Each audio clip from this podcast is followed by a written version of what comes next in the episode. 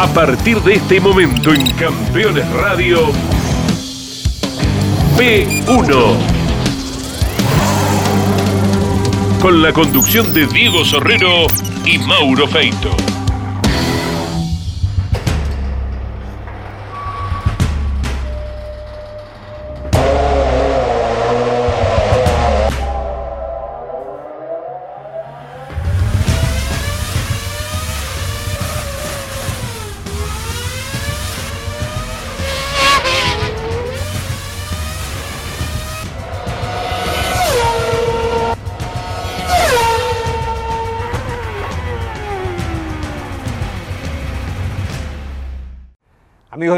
Bienvenidos. Tercera y última parte de esta hermosa historia, la de Rafael Calafel, este santafesino que se fue en 1985 a conocer de qué se trataba el automovilismo de la Meca, de Europa. Intentando ser ingeniero, constructor, diseñador, lo que pudiera conseguir, lo que la vida le deparara, con la férrea decisión de conseguirlo. Y vaya si lo consiguió muy rápidamente, hemos repasado en las últimas dos semanas hizo un camino en la Fórmula 3 con Coloni primero, con Schubel después. Fue partícipe activo de aquel campeonato de Fórmula 3 alemana en el que Víctor Rosso casi gana el título en 1986 y después de la consagración en 1995 de Norberto Fontana. Nos quedó, tras la segunda parte, el abrazo de despedida como símbolo del cierre de un ciclo profesional entre Calafel y Fontana cuando para 1996 Norberto ya era piloto Sauber y era el suizo el que tomaba las riendas de su carrera deportiva como team manager, como manager general y lo mandaba a correr a Japón. Calafel se quedaba en Alemania y comenzaba entonces como una segunda parte, retomando la relación con Jubel, con los autos de turismo, el DTM ya no era DTM, ahora era ITC, corría por todo el mundo, era un campeonato mundial de super, super turismo, que como todos sabemos duró nada más que un par de temporadas porque los costos eran realmente altísimos, insoportables, insostenibles para los presupuestos de las fábricas. Corrían Mercedes, Opel, Alfa Romeo y en un par de años se terminó. Calafel fue parte de eso y en el programa de hoy va a contar de qué se trataban esos increíbles autos. A él le tocó hacerlo con los Alfa Romeo 155, con los que corrieron esos dos años hasta que finalmente terminó ese campeonato y el DTM volvió a hacer lo que era corriendo únicamente en Alemania y, algunas carreras en Europa, pero dentro de un certamen alemán. Pero bueno, después llegarán otras historias y esto es lo que cuenta hoy Calafel. Entre ellas, la llegada de Enrique Scalabroni a la Fórmula 3000 y la convocatoria para que sea Calafel quien se haga cargo como team manager de la organización del BSN Competición, equipo que antes era el Nordic, Scalabroni había comprado y lo había instalado en Barcelona y finalmente la llegada en el segundo año de ese equipo de Esteban Guerrieri, nada más ni nada menos como piloto para acompañar a Enrico Tocachello. Fue un brillante año de Guerrieri, también de Scalabroni y de Calafel, por supuesto. Así que sin más preámbulos, empezamos a escuchar esta última parte de la vida de Calafel. Presten atención lo que siempre tratamos de, de rescatar en P1, las historias y el contenido y el contexto de las historias que cuenta. Quizás muchas veces uno pasa solamente por los hitos de la carrera deportiva o profesional de algún argentino que triunfa en el exterior y deja de prestar atención a pequeñas anécdotas o vivencias. El programa de hoy terminará incluso con una enseñanza. Bienvenidos a P1.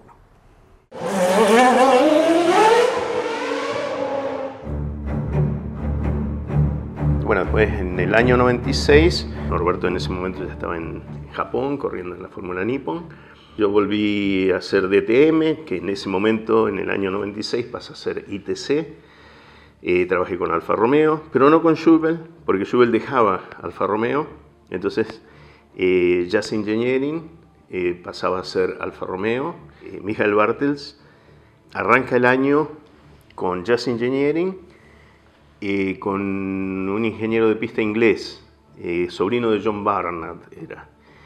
Y corren la primera carrera en Hockenheim y después de la carrera me llama y me dice, Rafa, no estoy muy contento con, con el ingeniero que tengo, yo quisiera que vos me hagas el auto de nuevo como lo hiciste el año pasado, el anteaño pasado. Eh, si vos podés hacerlo, yo hablo con la gente de Alfa Romeo y ya te venís para Italia. Y bueno, así fue. Año 96, trabajé de nuevo en el ITC o DTM con Alfa Romeo. con toda la gente que yo había ya trabajado antes. Eh, y bueno, fue un año también muy, muy intenso porque para mí significaba ir y venir a Italia, eh, trabajar toda la semana en Italia y volver a, en Milán y después fin de semana volver a casa. Fue un año muy intenso porque en esa categoría se permitió usar lo que en Fórmula 1 no se dejaba, no se permitía usar, que era ABS, Traction Control, Active Suspension, todo cosas que durante años Bosch y otras empresas han ido desarrollando con la idea de que la iban a vender o la iban a aplicar en Fórmula 1, pero cuando Eccleston dijo no, tuvieron que buscar otro lugar. Y bueno, fue el ITC. Eso fue, digamos, el gran salto tecnológico de la categoría, pero al mismo tiempo fue la muerte de la categoría también porque eh, los costos se dispararon. En Opel, Mercedes y Alfa, que en ese momento competían, eh, ya no podían justificar más los costos que tenía, porque ya de un presupuesto anual de tanto pasaron a dos veces más. Los autos eran una, una joya, eran una cosa de locos porque era todo, se empezaba a trabajar mucho con eh, eh, orden a distancia, digamos, o sea, ya, ya se podía regular el, el, bloqueo de los diferenciales en aceleración o frenaje, eh, hidráulicamente, era todo ya mucho más computerizado y con el ABS podías ya hacer que el comportamiento del auto en curva o en ingreso de curva podía modificarse sin necesidad de tocar barras antirrolido ni nada, ya era con, con las apaturas del ABS. En ese momento yo era ingeniero de pista de, de Bartes a partir de la segunda carrera eh, y eh, tenía junto conmigo cinco ingenieros trabajando. Uno de eh, Bosch por el ABS, un motorista de Alfa Corse, por motor, electrónica, management, el otro de transmisión, de X-Track y de Abarth, que eran los que se encargaban de los tres diferenciales que teníamos en el auto, uno delantero, uno trasero y uno en el medio que distribuía eh, la potencia entre el tren delantero y el trasero. Y después teníamos otro ingeniero que se encargaba de las suspensiones, suspensión activa con todo, y, y, un ingeniero de Michelin, un gomista, pero que en definitiva es el que te, el que te ayuda a sacar el mejor rendimiento de la goma, trabajando con valores de camber, de comba, de presiones y demás, y temperatura, porque en esa época se podía calentar las gomas, se podía calentar las gomas también. Eh, fue un año de aprendizaje infinito, pero también para mí fue como decir, eh, tengo que optar entre seguir haciendo cosas a nivel técnico o cosas a nivel organizativo, o team manager o race engineer o ingeniero de pista. Y yo siempre trabajé con el piloto, o sea, la puesta a punto del piloto, del auto, venía de la mano de la sensibilidad del piloto de la forma de transmitirme la información y de la forma de interpretar el problema y de, hacer los cambios necesarios en el auto. Si era un problema de espirales, de barra, de aerodinámica, si era en curva veloz, en curva lenta, si era el ingreso, la salida de curva, de percorrencia de curva. Todo eso, y lo que a mí me gustaba era ese trabajo empírico, ese trabajo eh, codo a codo con el piloto y con el mecánico y, y, el gomista. Eh, pero lamentablemente ya en, la, en el ITC ya se iba por otro camino. Se han hecho como carriles dentro del auto y el lastre iba para adelante o para atrás. Cuando frenaba iba para atrás, cuando aceleraba se iba para adelante, entonces se estabilizaba el auto. Eh, fue para mí llegar al punto de, eh, ¿qué hago? Me dedico a la puesta a punto del auto, o me dedico al management, o sea, la organización, coordinación de, la estructura de equipo, el trato con el piloto, los pilotos y, todo lo que gira alrededor, también el tema sponsors, familiares, todo. Em, eso fue para mí, em, tanto cambio tecnológico, fue algo que eh, ya no era para mí algo personal, digamos, algo donde la decisión la tomas vos, sino que ya entraba, muchas decisiones dependían de otras personas, dependía de la computadora, se empezaba ya a hacer una cierta simulación. Em, entonces para mí ya no era, no era más ese trabajo empírico, ese trabajo codo a codo con el piloto.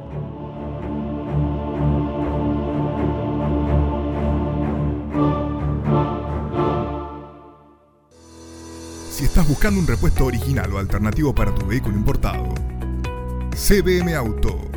Años de experiencia. Miles de clientes satisfechos. Importador directo desde Estados Unidos y Europa. cbmauto.com Yo, Norberto Fontana, te lo recomiendo.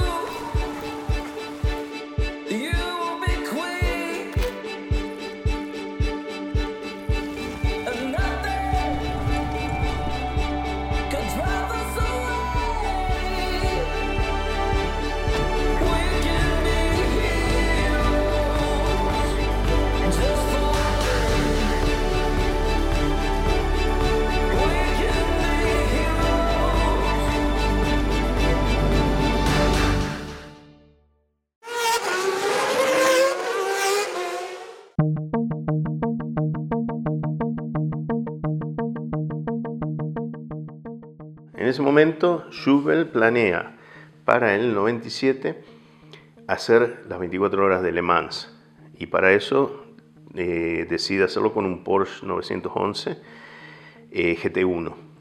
Em, todo nuevo para mí también, pero eh, entonces me dicen, em, perfecto, vos te encargas del management. John McLaughlin es el director técnico eh, yo me encargo de conseguir los sponsors y, y los pilotos y hacemos eh, Le Mans. Hacemos el campeonato de FIA GT, que fue el primer campeonato de FIA GT en el año 97, que arranca en Hockenheim, y después hacemos las 24 horas de Le Mans. Bueno, perfecto. Así fue.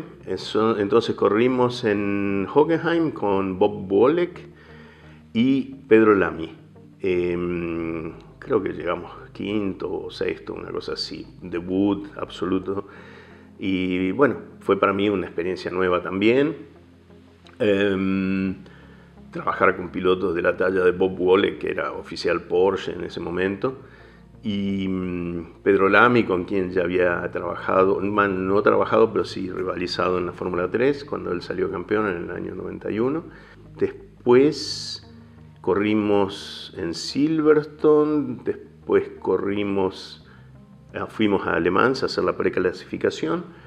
Eh, había que cambiar muchas cosas en el auto, frenos y puesta a punto, relación de caja, todo eso. Y después eh, hicimos la carrera de Le Mans.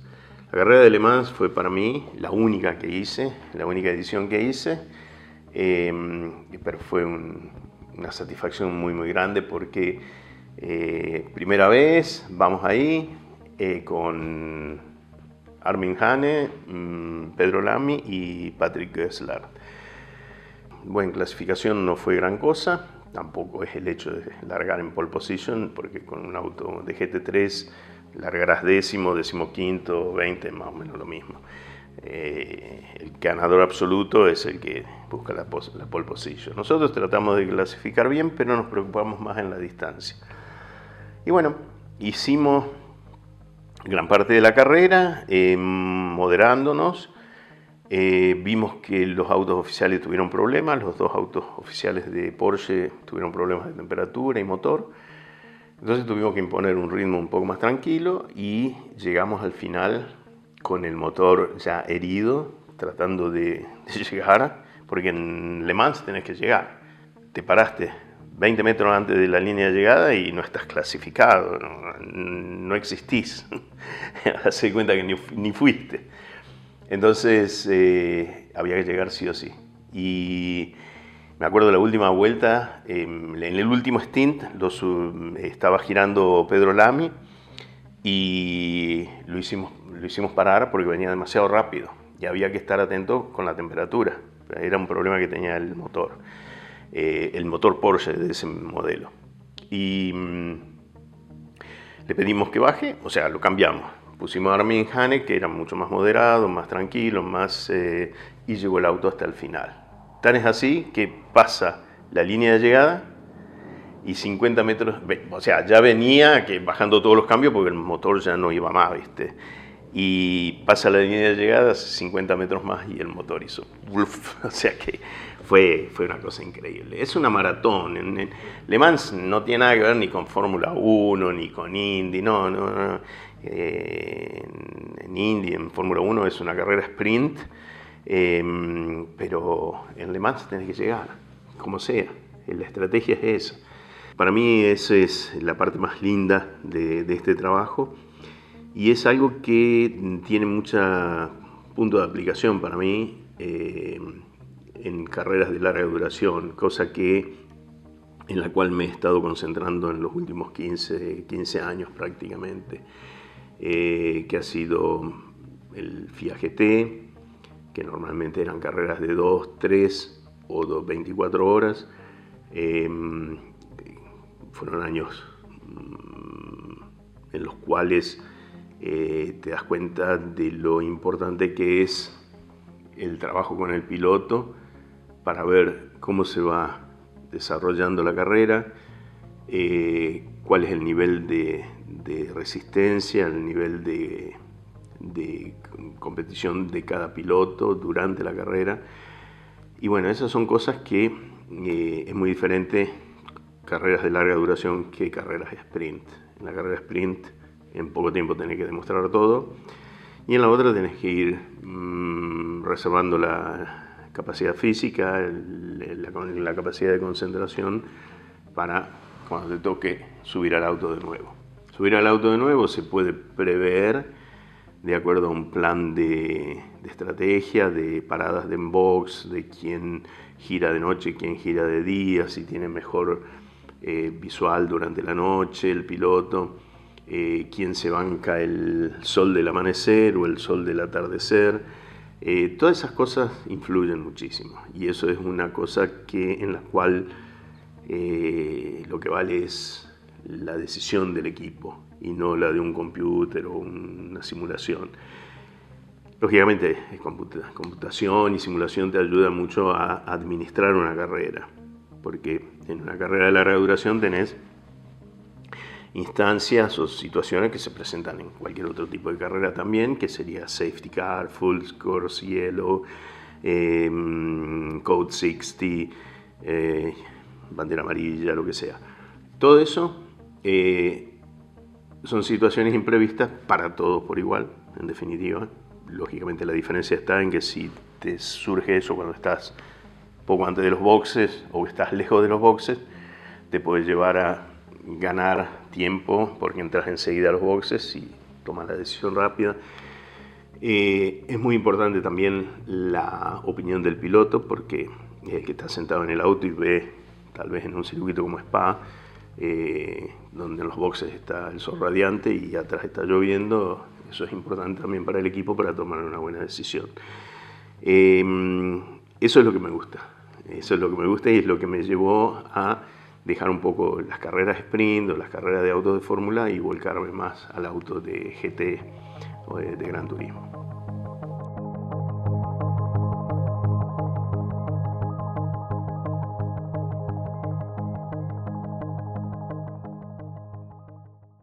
Si visitas Miami, no extrañes lo que dejas por unos días. Visita Las Acacias, el gourmet argentino. Productos argentinos y regionales. Las Acacias, un punto de encuentro en Doral. Encontranos en la 82, 00 Northwest y la 14 Street.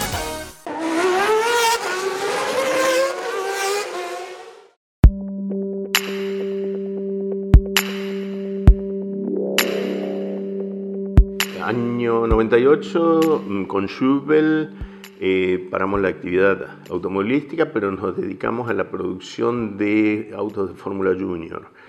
Eh, Fórmula Junior ADAC BMW, o sea, que eran autos eh, para fórmulas eh, cadetes o fórmulas inferiores, tipo Fórmula Renault, así, pero con motor BMW, y esos autos los producíamos nosotros en la empresa. Como también en algún momento en los años 90, 91, producimos tantos Fórmula Opel Lotus, cuando teníamos el acuerdo con Opel por Fórmula 3 y demás, eh, y llegamos a construir muchos, muchos autos de Fórmula Opel Lotus y update kits y todo, y hacer el mantenimiento, el servicio en pista, todo. En el año 98, 99 y 2000 yo estuve trabajando prácticamente abocado a este proyecto. Construimos casi 60 autos, 21 de los cuales corrieron en Portugal, el resto corrió en Alemania, Austria, eh, campeonato alemán, pero corría en distintos países, con equipos de distintos países también.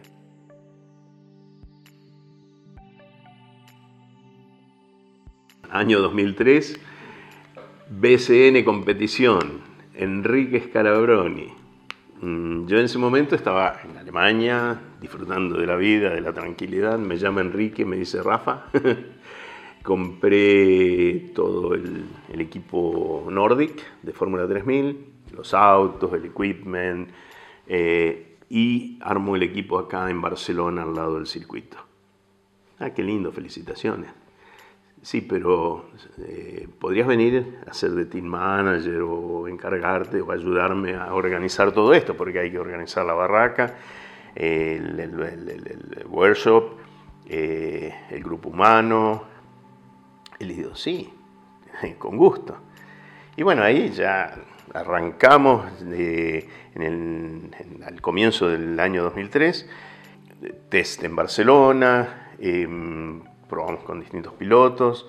Se arrancó el año con un piloto vietnamés, Rob Nguyen, que era la gran promesa del momento y que supuestamente iba a tener buenos sponsors de Vietnam, que es un país que en ese momento estaba surgiendo.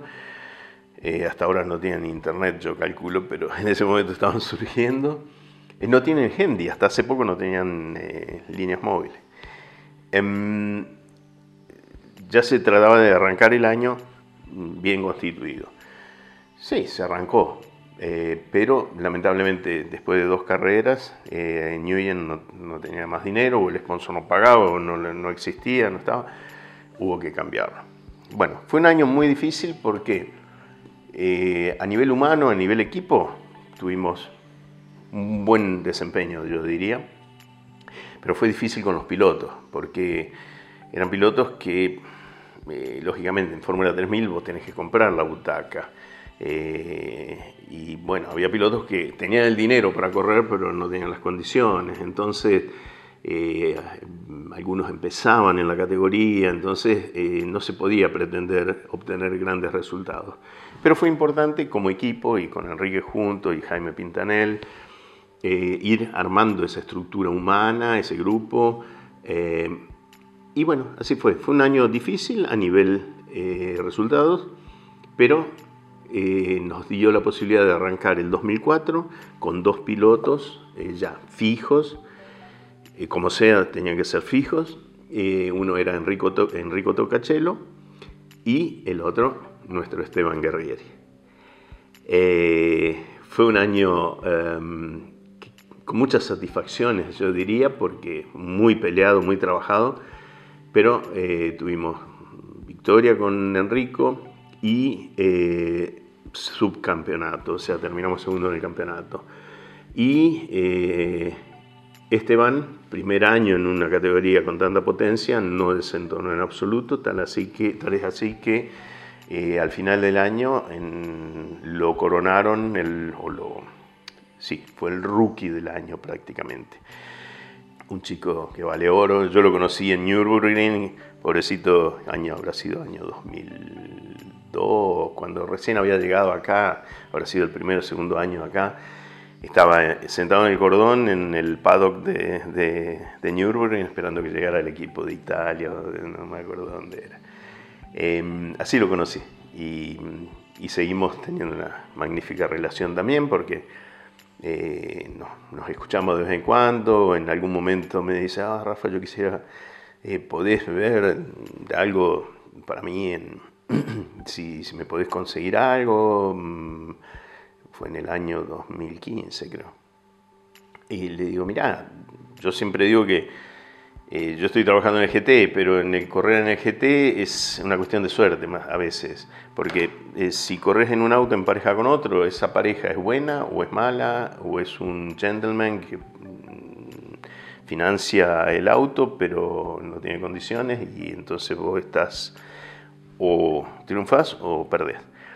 Eh, yo te sugeriría hacer una categoría donde vas sentado solo en el auto, donde corres vos y para eso sería el BTCC en ese momento, que Pachito estaba corriendo con Citroën.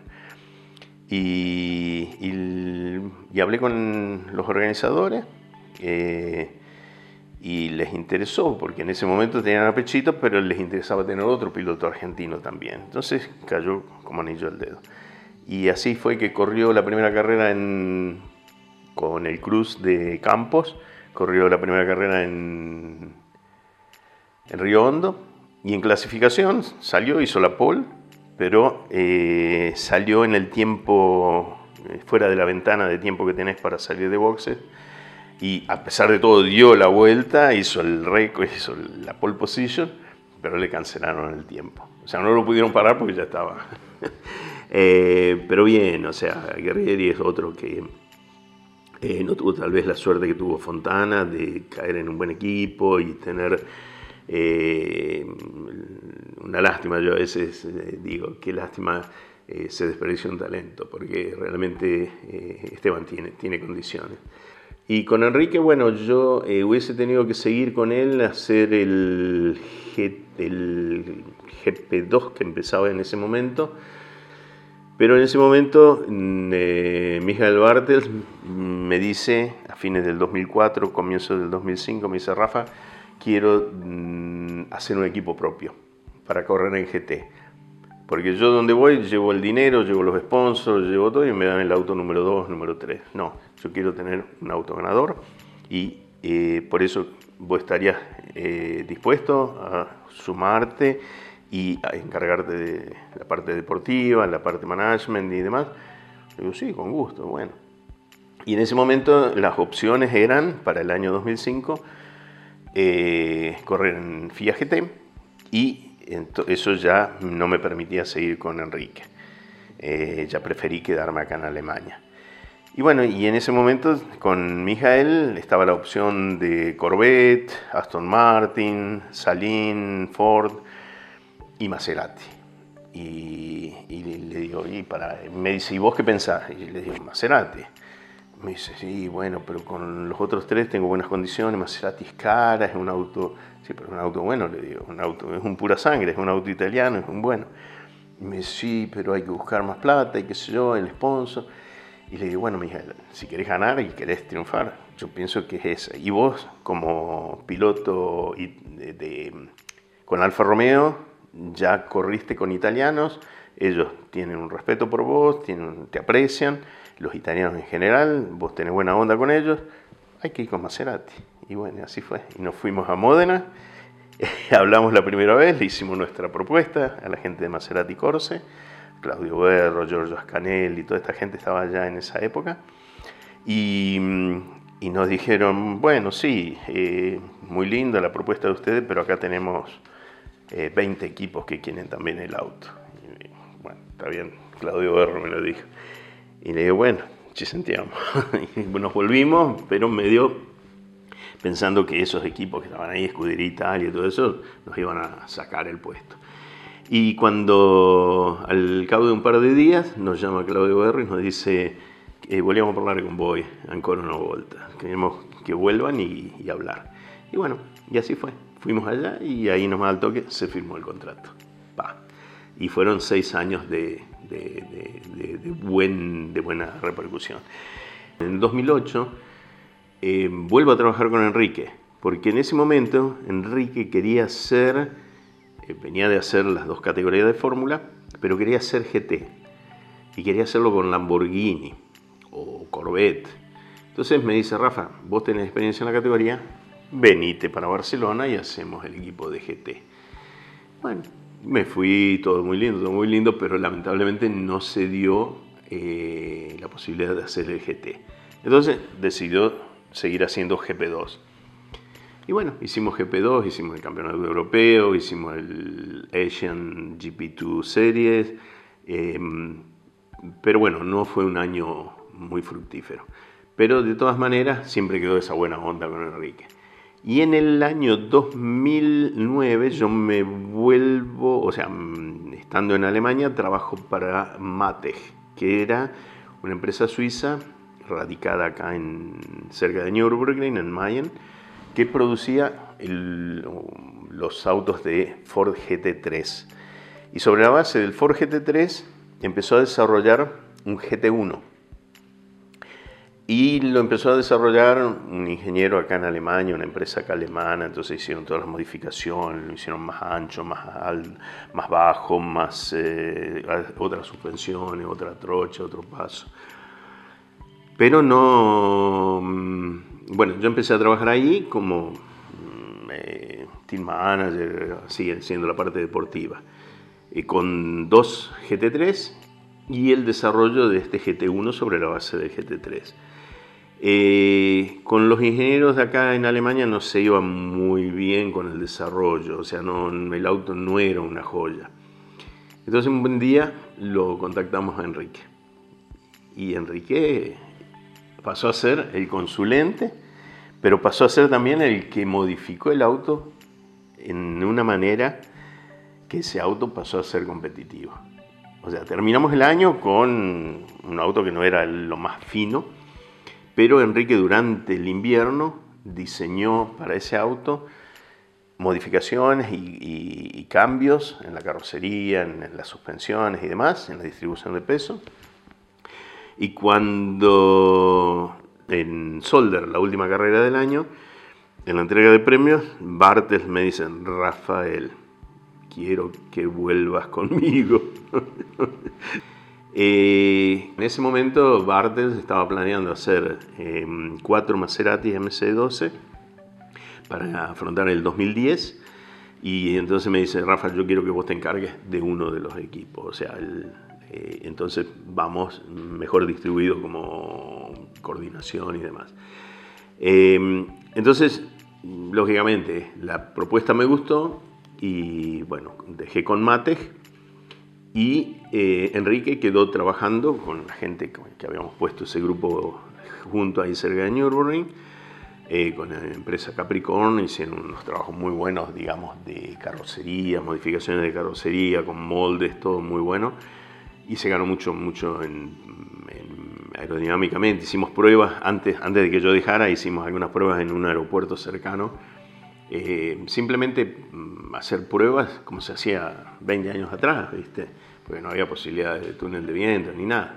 Y Enrique, con su experiencia, su conocimiento, él ya enseguida te sabe, sabe decir si esa curvita en, el borde de ataque del, labio delantero va a funcionar o no va a funcionar, o es muy alta, muy gruesa, muy fina, muy, muy lanzada hacia adelante.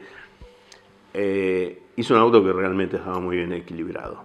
Tan es así que vamos a la, a la primera carrera en Abu Dhabi año 2010, y mm, nosotros con las Maserati, veníamos de dominar todo el tiempo, aparece el Ford GT este y nos despeinó.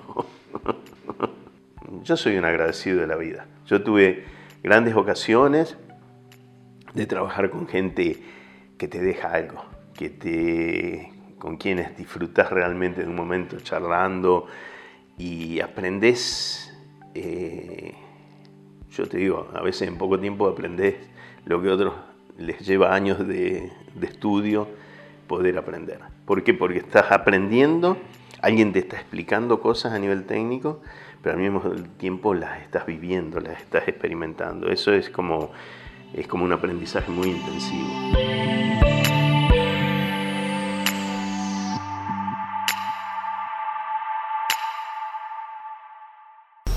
Si tu misión es mejorar la rentabilidad de tu flota de transporte pesado o tu maquinaria agrícola, VM Racing es tu aliado perfecto. Optimización de inyección electrónica, soluciones inteligentes al servicio de la potencia y el torque de tu motor Porque tu cosechadora debe cosechar. Porque tu camión debe transportar. VM Racing. Nos vas a recomendar. Desafía tus límites. Tonino es tu mejor opción. Si de bicicleta se trata, acércate a Tonino, el surtido más amplio y una gran variedad de productos. 35 años de trayectoria. Visítanos en nuestras dos sucursales, Lomas de Zamora y Lomas del Mirador. Seguinos como Bicicletas Tonino, www.bicicletastonino.com.ar.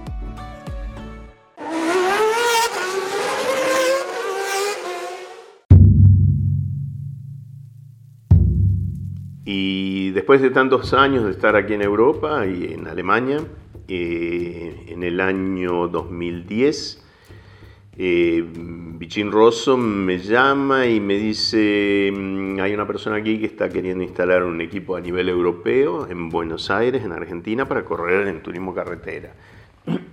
y bueno, y mm, le digo, bueno, ¿y cuál es la idea? ¿Cuál es el plan? Bueno, es, la idea es que eh, vos vengas y te encargues con tu experiencia a nivel europeo de dirigir o dar forma al equipo acá. Eh, entonces eh, le digo, bueno, ¿de qué se trata? ¿Quién es? Bueno, no, yo te pongo en contacto con la persona, él te va a llamar y hablan el tema. Y bueno, así fue. ese era Cristóbal López, que quería armar el equipo de competición de turismo carretera. Em, me hablamos cortito y me dice mi secretaria te va a dar, nos pusimos de acuerdo de que yo iba a ir un par de días después a Buenos Aires a hablar del tema.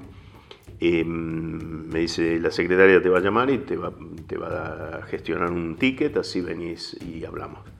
Bueno, volé a Argentina, estuve tres días. Em, con Cristóbal prácticamente, desde la mañana hasta la noche, mm, hablando, eh, intercambiando ideas. Eh, y bueno, al final nos pusimos de acuerdo que yo iba a trabajar en el 2011 con él, pero ya arrancaba a fines del 2010, haciendo algunas carreras de turismo carretera con Pechito y en el TC Pista, Emiliano y Nazareno eh, competían también.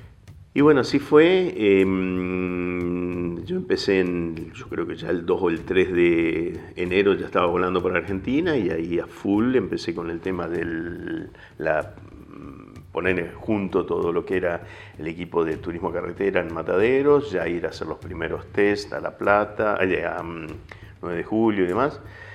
Y em, Después Cristóbal me dio otras actividades también, o sea que era seguir a Pechito y a los dos chicos, a Nazareno y a Emiliano, en el TC2000. Eh, yo ahí no tenía una participación dentro del equipo, pero sí iba como asesor, digamos, o acompañaba a los pilotos eh, y cuidaba la imagen del sponsor y demás.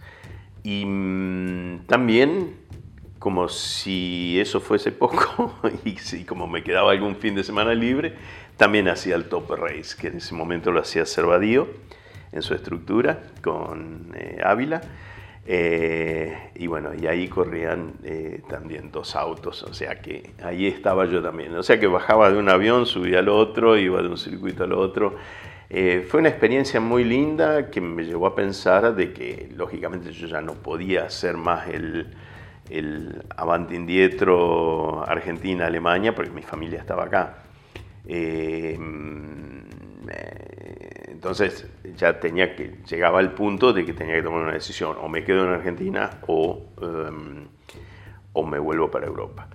Em, se logró poner todo el equipo de turismo carretera en pie, el equipo funcionó, la primera carrera en Mar de Ajó terminamos quinto, cosa que no había ocurrido el año anterior, no había habido buenos resultados.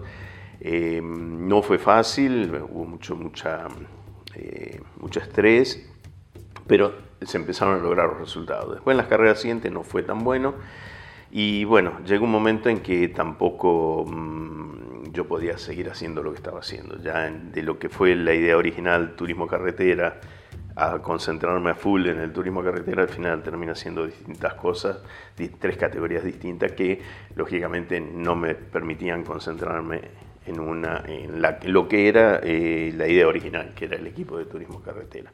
Yo pienso que algún día, eh, eso lo tengo medio en el aire, la posibilidad de que algún día vuelva a hacer algo en Argentina, me gustaría. Todavía no, no estoy jubilado, así que pienso que todavía puedo hacer cosas. Si yo en este momento tuviera que venir aquí, eh,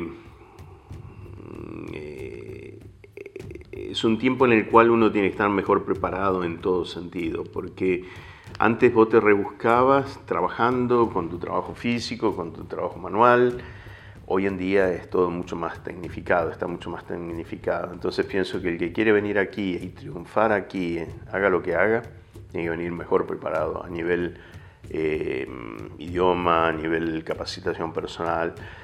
Eh, lógico, trabajo de mozo, de camarero, lavaplatos vas a conseguir acá y en la China y vas a sobrevivir. Pero si quieres tener éxito haciendo lo que es tu pasión, lo que es tu gran deseo, lo vas a tener eh, en la medida que estés mejor preparado. Porque si no, eh, lo que pasa es que la población mundial ha aumentado tremendamente, no, solamente en la China o en África, aquí también. Eh, ha habido muchas corrientes migratorias.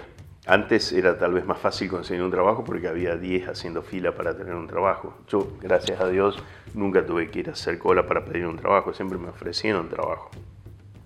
Pero, eh, lógicamente, para quien está buscando un trabajo, hoy las filas no son de 10 personas, son de 100 o más.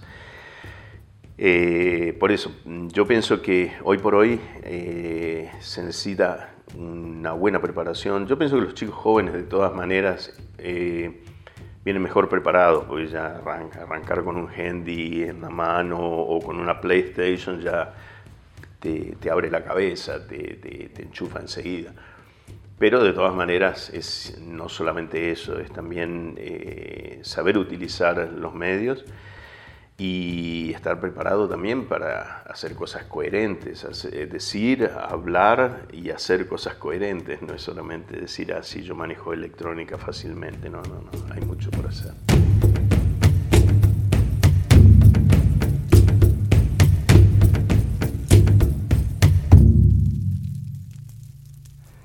En tiempos de economía argentina complicada, de mucha gente que trata de irse a hacer una mejor vida en otro lugar. Hay muchos argentinos que sueñan con ir a correr a Europa o a desarrollarse como mecánicos, como ingenieros, como técnicos en el automovilismo europeo, también en el norteamericano y probablemente el ejemplo de Juncos primero y después lo que está haciendo ahora Agustín Canapino en indicar sean también un reflejo de esto. Y una puerta más que se abre porque es la de Estados Unidos. Pero hay mucha gente que quiere ir a Europa está intentándolo y mecánicos argentinos, de hecho, en este momento trabajando en Alfa Tauri, por ejemplo, en Fórmula 1. Es interesante lo que dice Calafel. Hay que ir mejor preparado.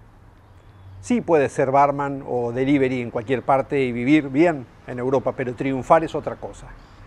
Así que vale ese mensaje final, ese consejo que le da Rafa desde su experiencia de vivir en Europa desde 1985 nada menos y de haber tenido la oportunidad de venir a trabajar a la Argentina en el equipo Oil Competición, como bien mencionó recién. No terminó bien, era difícil amalgamar las partes. Rafael decidió volver a Alemania porque no estaba en condiciones de apostar todo al automovilismo argentino y hacer que vengan su mujer, su hija, que ya había formado su propia familia también, a vivir a Argentina. En el final, una triste noticia tuvimos la semana pasada, dos en realidad. Primero el fallecimiento de Alex Conci, un piloto joven de turismo nacional que impactó a todo el ambiente. Después, la tristísima noticia de un desenlace casi anunciado, aunque uno quería tener la esperanza de que no ocurriera, del fallecimiento de Tito Reta Vizcaya, a quien P1 le hizo su homenaje en julio del año pasado con Mauro Feito en Chacabuco, contando toda su historia, repasando su vida completa, un ser de luz, una persona sumamente cálida, amable, buena, como pocas hay en este ambiente. Así que va dedicado a la memoria de Tito, particularmente porque era amigo nuestro, también a la de Alex Conci por ser un piloto del automovilismo argentino que se fue en estos días. El homenaje es este programa de P1. Hasta la semana que viene.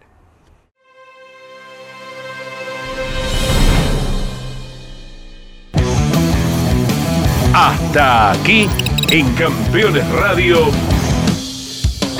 P1.